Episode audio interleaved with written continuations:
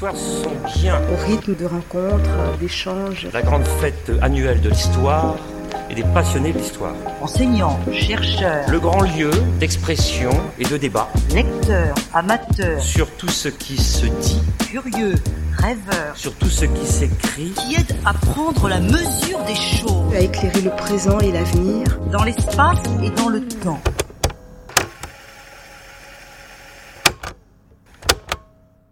La nuit pour un historien, c'est d'abord un objet qui a été très peu euh, travaillé. Si on accepte euh, Simone Delattre et sa thèse sur Paris au XIXe siècle, et puis un ouvrage de Jean Verdon, tout au moins en langue française, euh, sur le Moyen Âge. La question que je me suis posée, c'est de savoir pourquoi on n'avait pas travaillé sur la nuit. Et immédiatement, on se dit, on ne travaille pas sur la nuit parce que la nuit, ne se passe rien. La nuit, comme euh, le rappelle le dictionnaire du Richelet, la nuit est faite pour dormir. Bon. Et quand on dort, en réalité, non seulement euh, l'historien n'a pas accès ou a peu accès au phénomène du sommeil, et, voire même des rêves, et en même temps, les autorités souhaitent, alors là c'est aussi un autre objet, les autorités souhaitent qu'effectivement la nuit soit faite pour dormir. Et je me suis rendu compte qu'assez vite, une fois cette euh, constatation faite, il y avait quand même matière à travailler, et matière à travailler sur un objet qui était extrêmement fuyant, parce que d'abord, il fallait définir ce qu'était que la nuit. Et bon, la nuit, ce n'est pas forcément l'inverse du jour, pas simplement cette définition. Et on se rend compte que face à cela, il y a beaucoup de définitions qui arrivent immédiatement. Alors il y a bien sûr la définition habituelle, astronomique, c'est-à-dire que la nuit, c'est le moment où le soleil disparaît. Et une fois qu'on a dit ça, on n'a pas dit grand-chose. Et c'est pourtant la définition qu'utilisent pratiquement tous les dictionnaires, qu'ils soient d'ailleurs français ou anglais, y compris même l'encyclopédie. Et la deuxième question, c'est de savoir comment délimiter la nuit, parce que il y a un jour, il y a une nuit, et puis il y a aussi des temps intermédiaires. Il y a aussi euh, l'aube, le crépuscule. À partir de quand commence la nuit? À partir de quand elle se termine? Et là, effectivement, la nuit devient un objet d'histoire puisque sont les hommes qui déterminent d'une manière ou d'une autre les limites de la nuit. Alors, ils déterminent ça de différentes façons, soit de manière, je dirais, institutionnelle, par exemple, dans les statuts synodaux des évêques européens catholiques, eh bien, on indique que les mariages sont interdits la nuit et on précise entre 9 heures du soir et 5 heures du matin. Voilà une première définition. D'autres définitions, par exemple, c'est le fait de trouver dans les archives judiciaires des gens qui expliquent qu'ils ont été témoins d'un incident, d'un crime, en disant c'est arrivé une heure après le coucher du soleil, ou c'est arrivé après la cloche de l'Ave Maria, etc. On peut là trouver un certain nombre d'indices qui montrent que la nuit, évidemment, peut se déterminer, mais que cette détermination est extrêmement différente à la fois d'un homme à un autre, d'une femme à une autre, d'une communauté à une autre et d'une autorité à une autre.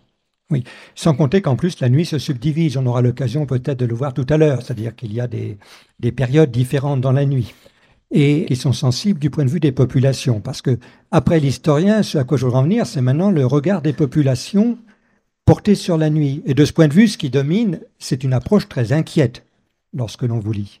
Oui, c'est une approche très inquiète parce que, bon, pour nous tous, je pense, enfin pour la plupart d'entre nous, la nuit procède d'un certain nombre de qualificatifs. C'est-à-dire que la nuit, c'est le moment où on ne voit pas, mais où on peut être vu. C'est toujours cette euh, dualité entre je ne vois pas, mais je peux être vu. Voir sans être vu ou euh, être vu sans voir.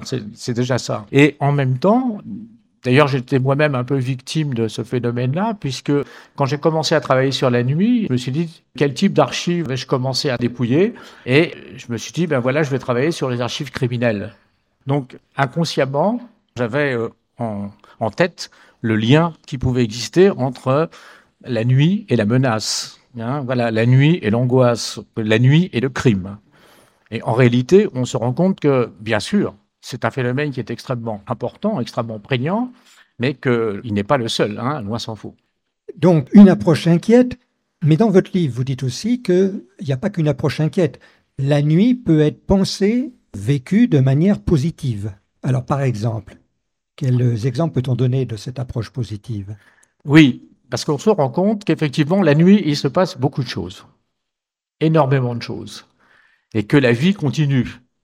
Que la vie sociale continue, que la vie culturelle continue, et que par exemple, une bonne partie euh, d'un certain nombre de jours de fête se poursuivent la nuit durant. Bon, qui peut y avoir des danses, qui peut y avoir des réjouissances, qu'un certain nombre de jours particuliers, je pense par exemple à que les Anglais appellent the May Day, donc la nuit du 30 avril au 1er mai, ou évidemment la nuit de la Saint-Jean-Baptiste ou la nuit de Noël sont des nuits où évidemment les réjouissances sont considérables. Et là, il y a une, un aspect extrêmement positif de la nuit. Voilà, donc d'un côté inquiétante, de l'autre côté positive dans ce que l'on vit, ou même par exemple des religieux aussi, vous soulignez cette idée que la nuit est le moment privilégié de la méditation. Oui, alors là c'est un autre aspect des choses. Pour un certain nombre de catégories, évidemment très minoritaires, que ce soit par exemple au moment de la révolution scientifique du XVIIe siècle, avec euh, l'essor euh, de l'astronomie et des sciences physiques, des sciences célestes, avec aussi l'importance de la mystique au XVIe et au XVIIe siècle, on se rend compte que pour une toute petite catégorie ou un ensemble de petites catégories, la nuit représente, je dirais, un espace-temps privilégié dans le rapport soit avec l'univers, soit avec Dieu. La nuit, disiez-vous tout à l'heure, c'est le moment où on dort, en ajoutant c'est pas que ça, mais c'est ça aussi quand même. C'est d'abord ça, bien sûr. Voilà. hein. Alors, C'est d'abord ça. au XVIIe, XVIIIe siècle, qu'est-ce que vous constatez à propos du sommeil des Occidentaux, des conditions matérielles du sommeil, éventuellement des conditions sociales du sommeil? Alors, effectivement, un certain nombre de textes, notamment de textes de médecins, insistent beaucoup sur l'importance du sommeil réparateur. Et on a pu euh, calculer, à partir d'un certain nombre de sources, en particulier de sources judiciaires, que le temps de sommeil était environ de 8 heures. On se rend compte cependant qu'au cours du XVIIIe siècle, ce temps se réduit, notamment dans les villes. Il y a eu des études très précises à propos des villes anglaises où on se rend compte que, par exemple, à la fin du XVIIIe siècle, les habitants de Londres ou les habitants de Norwich perdent environ trois quarts d'heure à une heure de sommeil. Et on n'a pas fait l'étude pour Paris ou pour euh, Madrid ou pour Naples, mais je pense qu'on aboutirait à euh, des éléments assez semblables. Ceci dit, euh, bien sûr, euh, le temps de la nuit est considéré comme le temps du sommeil parce que un temps réparateur, indispensable pour que les forces de travail puissent se remettre à l'ouvrage le lendemain. Et c'est ce qui fait que dans l'espace matériel des euh, maisons ou des logements qui sont très souvent exigus, tout ce qui concerne la literie, tout ce qui concerne le lit, prend une place absolument considérable. On se rend compte en travaillant sur les inventaires après décès que c'est très souvent le lit et ce qui entoure le lit, hein, c'est-à-dire le bois de lit, c'est-à-dire le ciel de lit, les matelas, les couvertures, les oreillers, voire les draps,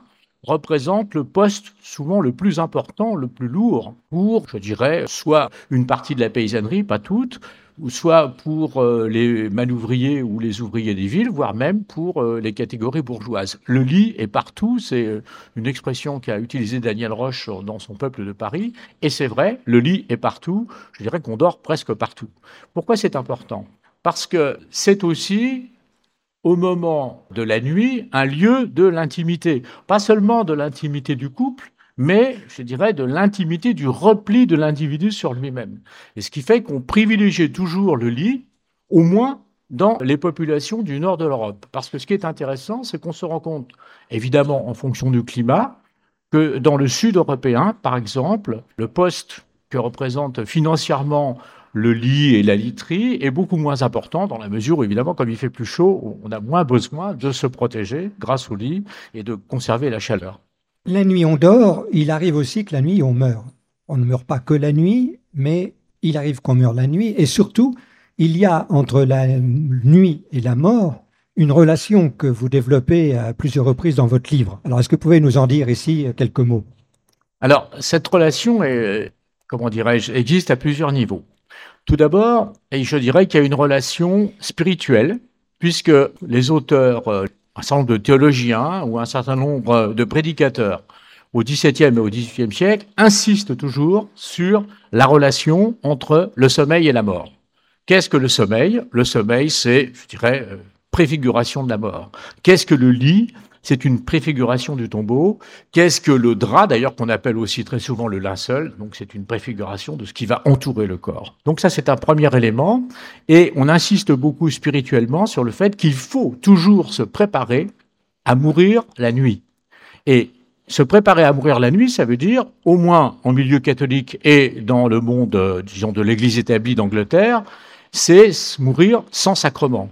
Ce qui fait que les églises ont inventé un certain nombre de prières que l'on doit faire au moment où on se dévait, au moment où on se met au lit, au moment où le sommeil arrive et parfois euh, au moment où on se réveille en pleine nuit. Voilà. Donc il y a un certain nombre de points euh, qui existent de ce côté-là.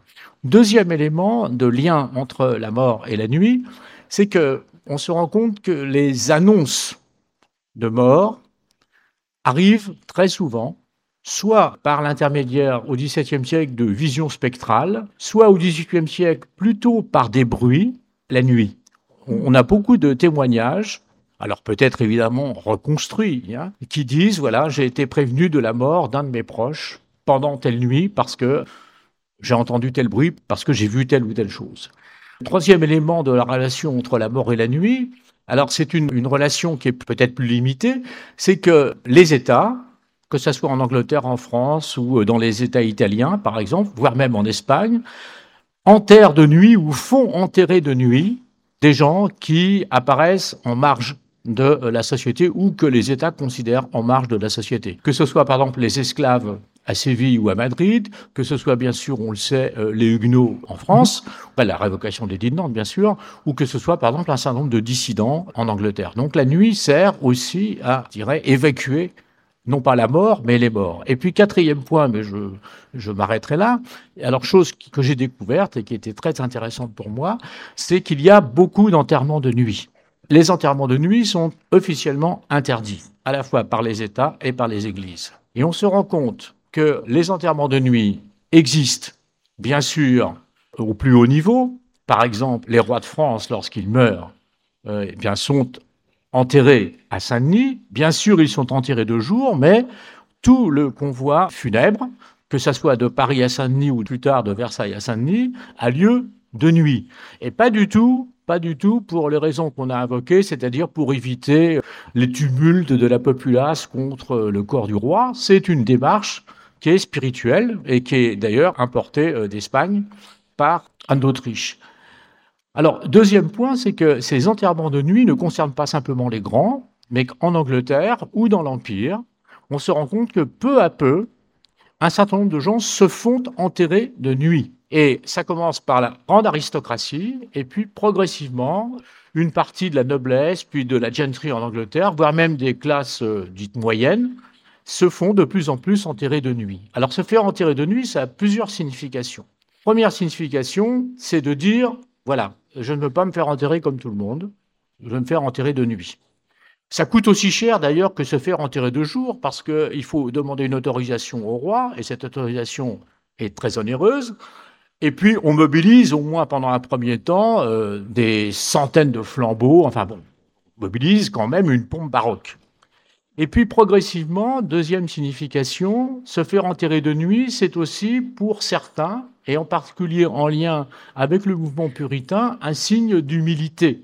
Hein, c'est un petit peu ce que Philippe Ariès avait, euh, ou la transposition de ce que Philippe Ariès avait indiqué entre, je dirais, la, mort, la mort de moi, vous voyez comme je meurs, donc là, euh, je dirais c'est une, pompe funèbre extraordinaire, à, la mort de toi, c'est-à-dire en fait une mort qui est limitée euh, aux intimes. Et puis, troisième signification, au fur et à mesure qu'on avance dans le XVIIIe siècle, la mort nocturne ou l'enterrement nocturne permet à un certain nombre de gens de se déprendre de l'emprise cléricale, puisque très souvent, dans, notamment dans le monde protestant, euh, lorsqu'on est enterré de nuit, il n'y a pas d'accompagnement de la part d'un pasteur, il n'y a pas de sermon, de panégyrique comme on fait habituellement, et par conséquent, c'est une mort qui se fait entre intimes, si je puis dire. Hein.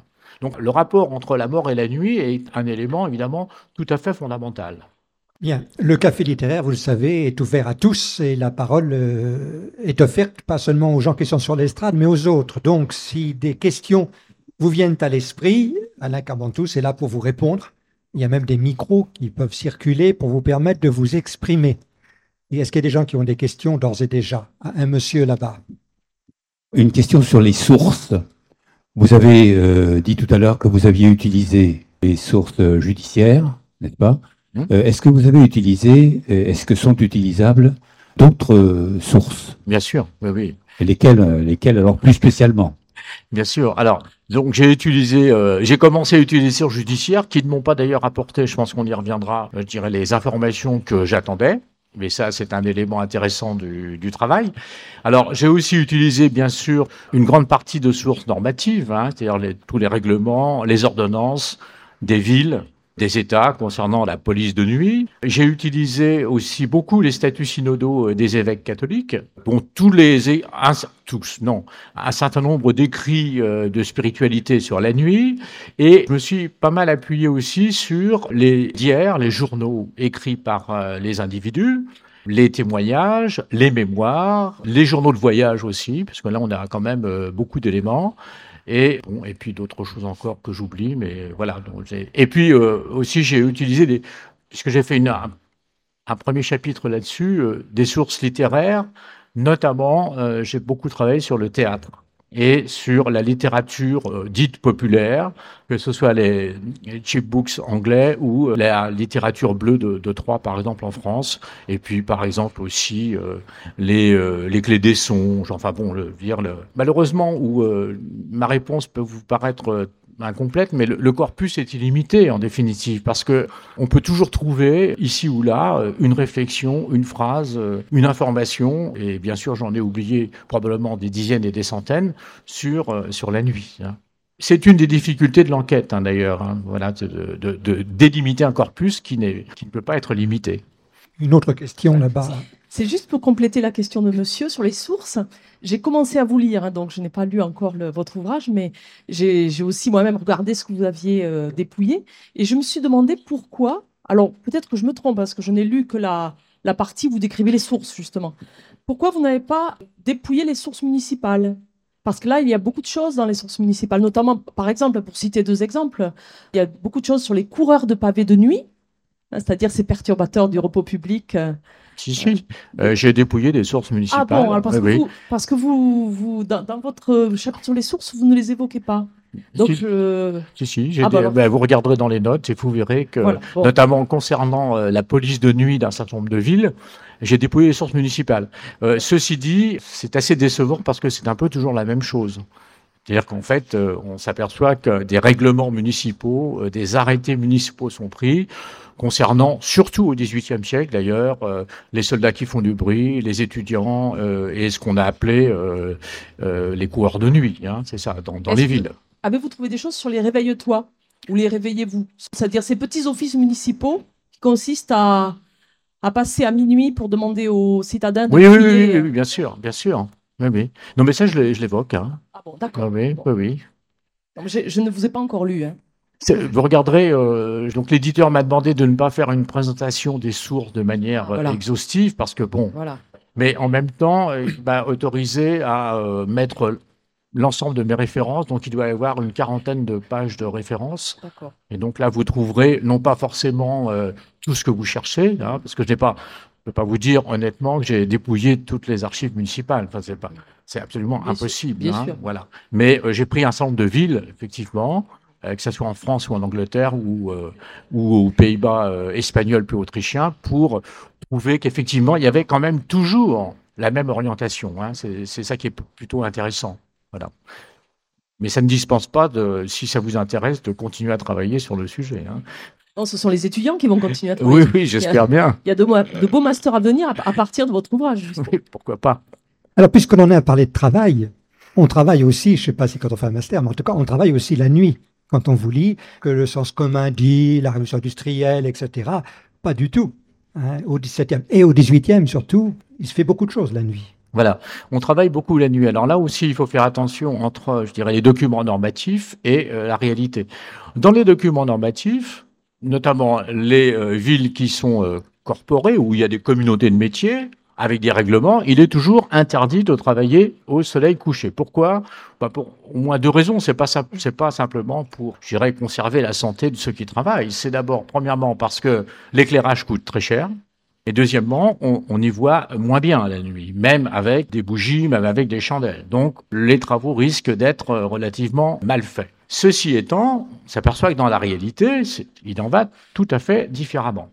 Tout d'abord parce que, euh, et ça, ça a été une des découvertes, on travaille la nuit, même en milieu rural. Même en milieu rural, euh, par exemple, en Angleterre, il y a ce qu'on appelle Harvest Moon, c'est-à-dire qu'en fait, on fait euh, les moissons euh, au clair de lune, hein, lorsque c'est nécessaire. On peut faire des vendanges aussi au clair de lune. Et puis, d'un autre côté, dans le monde urbain, eh bien, il y a beaucoup de travaux qui se font la nuit. Alors, bien sûr, il y a des professions qui sont spécialement, organisées pour ça. Et on parle toujours des boulangers, mais c'est vrai, et dont le, travail de nuit est extrêmement pénible. Mais il y a, notamment avec le développement manufacturier, en particulier en Angleterre, et voire même en Italie, notamment avec les verreries, avec euh, les travaux sidérurgiques, lorsque les hauts fourneaux marchent, et lorsque les fours à verrier marchent, eh bien, on ne les éteint pas la nuit, on continue à travailler. Hein. Et par exemple, même en 1698, au moment des instructions pour euh, du de Bourgogne, eh bien, euh, l'intendant de Lyon décrit la ville de Saint-Étienne, qui commence déjà à être une ville entre guillemets manufacturière, où les gens travaillent, dit-il, au minimum 15 heures par jour. Alors ils vont bien sûr nuancer, mais il n'empêche que là, il y a le travail de nuit, c'est une réalité. Alors Évidemment, ce qui peut apparaître dans le livre, c'est que comme il y a une succession de présentations de ces travaux, de dire, mais attendez, euh, on travaille tout le temps la nuit, euh, on dort pas. Si, on dort, hein, je, je, le maintiens quand même. Mais contrairement à ce qu'on pouvait penser, on ne fait pas que dormir la nuit, on, on, travaille aussi, et très souvent, et probablement de plus en plus, avec le développement du phénomène manufacturier. Et puis il y en a qui ne dorment pas, qui ne travaillent pas, mais qui font des choses pas recommandables. Alors venons-en à cette criminalité nocturne. Alors, qu'en est-il? On en a peur, c'est sûr. Est-elle réelle? Jusqu'à quel point? C'est pas si évident à répondre, je sais. Là, je vous pose une question. Oui. Alors, effectivement, je, vous l'ai dit tout à l'heure en commençant l'entretien. Euh, quand j'avais euh, commencé à travailler sur la nuit, je me suis dit, je vais travailler sur la criminalité, parce que là, je vais quand même trouver des sources. Hein. Bon, je vais quand même trouver des choses. Et on se rend compte que là, il y a une distinction très importante entre le discours, entre les discours et la réalité.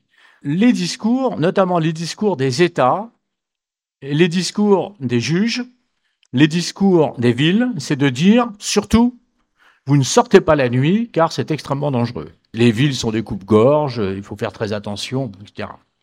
Et donc je m'attendais à trouver une criminalité nocturne absolument phénoménale. Or, pas du tout, pas du tout.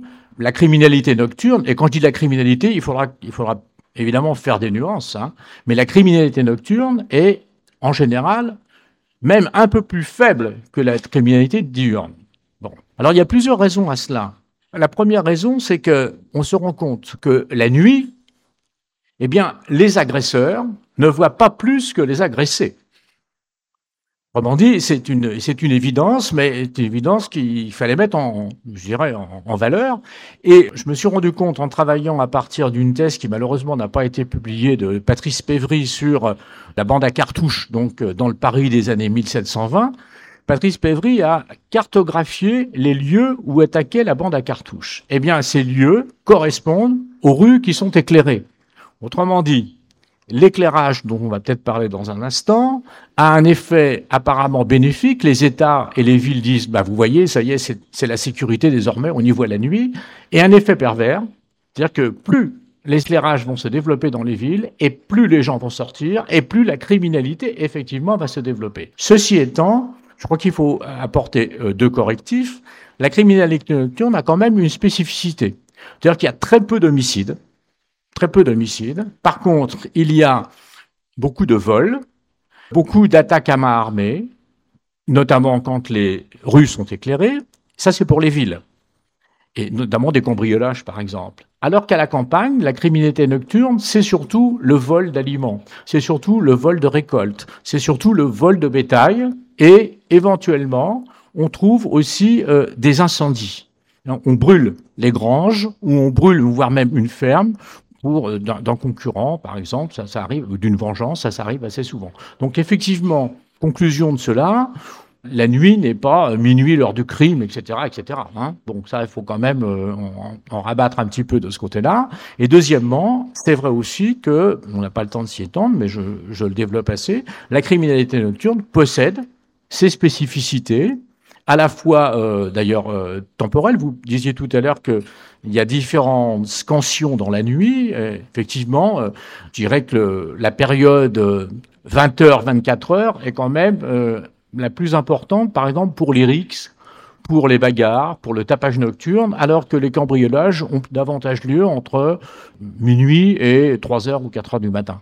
Mais euh, 4h du matin, l'été, est-ce que c'est encore la nuit? Bon, ça c'est un autre problème. hein. Alors, notre dialogue avance. Moi, il y a au moins encore deux grands thèmes qu'il nous faut aborder. Le premier, c'est l'attitude de l'Église. Comment l'Église considère-t-elle la nuit? Comment gère-t-elle la nuit, en quelque sorte? Avec beaucoup d'ambivalence au demeurant. Vous pouvez peut-être en dire euh, quelques, Oui. quelques mots. D'accord. Alors, euh, enfin, il faudrait même dire les églises, parce qu'il y a une distinction très sensible entre les, églises protestantes et l'église catholique. Pour les églises protestantes, les choses sont simples. Il n'y a pas de fête de nuit. Les temples, vous le savez, ne sont ouverts que quand la communauté se réunit. Par conséquent, les temples sont fermés. Donc ce problème-là n'existe pas. Euh, Ce à quoi les, les églises réformées vont se trouver confrontées, c'est ce que je disais tout à l'heure à propos des enterrements de nuit. Concernant l'église catholique, c'est un peu différent. C'est un peu différent parce que, d'abord, elle estime que les grandes fêtes religieuses sont toujours des occasions avec leur prolongement de manifestations euh, ludiques, euh, de débauches, etc. Par conséquent, elle essaye de limiter au maximum ces fêtes de nuit, et il y en a simplement deux qui sont fêtées. Il y a la nuit de Noël et le jeudi saint, la nuit du jeudi saint. Mais elle a toujours essayé, tout au moins à l'époque moderne, euh, 17e et 18e siècle, de juguler ces deux temps.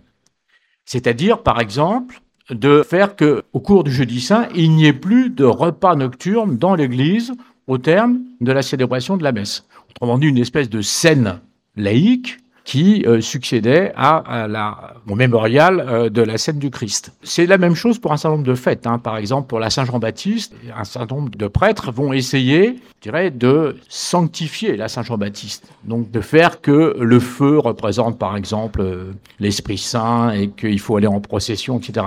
Alors ça va plus ou moins bien marcher, ça va plutôt d'ailleurs plutôt mal marcher que bien, mais il y a cette tentative-là. Deuxième tentative, c'est que l'Église, par exemple, l'Église catholique, dans tous les statuts synodaux, que ce soit en France, en Espagne ou en Italie, interdit que le bâtiment église soit ouvert à la tombée de la nuit. Interdit qu'il y ait euh, des mariages nocturnes, même si ces mariages nocturnes existent. Interdit que les confessions nocturnes existent. C'est pour éviter aux prêtres d'être accusés de criminalité à l'égard de la, des paroissiennes en particulier. Et par conséquent, les églises doivent être fermées au moment où la nuit tombe. Mais en même temps, il va y avoir un effort pastoral pour sanctifier la nuit. Je parlais tout à l'heure de ces fêtes, mais il y a d'autres éléments. Par exemple, les 40 heures, qui est une manifestation qui se développe à partir de l'Italie et qui concerne la période du carnaval. Au moment du carnaval, eh bien, on développe la dévotion des 40 heures, où pendant 40 heures, on va prier au lieu d'aller se divertir. Le problème, c'est que pendant les 40 heures, il y a quand même un temps nocturne. Donc ça pose euh, d'autres difficultés. Et puis, bien sûr, on se rend compte aussi que entre l'Europe catholique du Nord et l'Europe catholique du Sud, la situation est totalement différente. Si effectivement les autorités catholiques du nord de l'Europe essayent d'éradiquer toute spiritualité nocturne, au contraire, dans le Sud, on utilise très largement la nuit, notamment par le phénomène des missions, par le phénomène des grandes fêtes de gens qui sont canonisés où il y a des manifestations nocturnes importantes, que ce soit à Rome ou à Naples ou à Milan. Et évidemment, chacun sait que la Semaine Sainte en Espagne ou même en Italie, qui se continue d'ailleurs aujourd'hui, a une dimension nocturne extrêmement essentielle. Lorsque un certain nombre de missionnaires interrogent Alphonse de Liguori à la fin du XVIIIe siècle en disant mais peut-on vraiment faire des missions nocturnes? Est-ce que c'est pas très dangereux? Et Alphonse de Liguori dit de toute façon, si on veut toucher les gens qui travaillent dans la journée, il faut faire des missions nocturnes et le fruit sera beaucoup plus important que les quelques dangers qu'il peut y avoir par rapport, par exemple, à certaines personnes qui vont accompagner euh, des femmes chez elles, par exemple, la nuit. Donc là, il y a une, un hiatus, il y a une différence assez sensible de culture nocturne dans l'Église catholique entre le nord et le sud de l'Europe.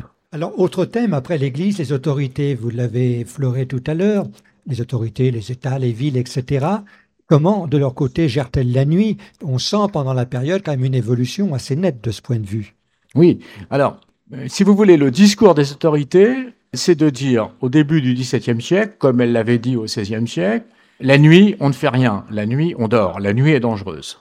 Et puis, en même temps, on se rend compte qu'il se passe beaucoup de choses la nuit qu'on n'arrive pas à contrôler que ce soit sur le plan individuel ou sur le plan collectif. Et par conséquent, les autorités vont tenir un autre discours. D'abord, je dirais un discours juridique. Il va y avoir l'établissement d'un droit de la nuit qui va se, se développer au cours du XVIIe siècle, qui n'a rien d'extraordinaire. Il n'y a pas de nouveauté. Il y a simplement la mise en forme d'un corpus juridique à propos du droit de la nuit et notamment contre les vols et contre euh, les cambriolages, avec la réitération de la légitime défense. Bon. Deuxième point, les autorités vont aussi développer l'idée que pour contrôler la nuit, il faut en faire un succès d'année du jour. Comme on pense qu'on contrôle le jour, eh bien, on va faire de la nuit une espèce de faux jour. Et il me semble qu'aujourd'hui, on est arrivé au, bout de ce processus, notamment dans les grandes villes occidentale, hein, pour faire court, mais aussi dans les grandes villes euh, japonaises, par exemple.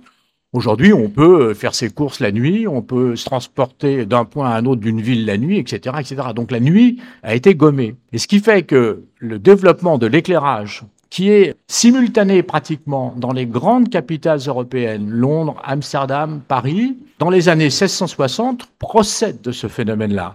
De même procède de ce phénomène l'organisation de police nocturne pour essayer de contrôler ces territoires.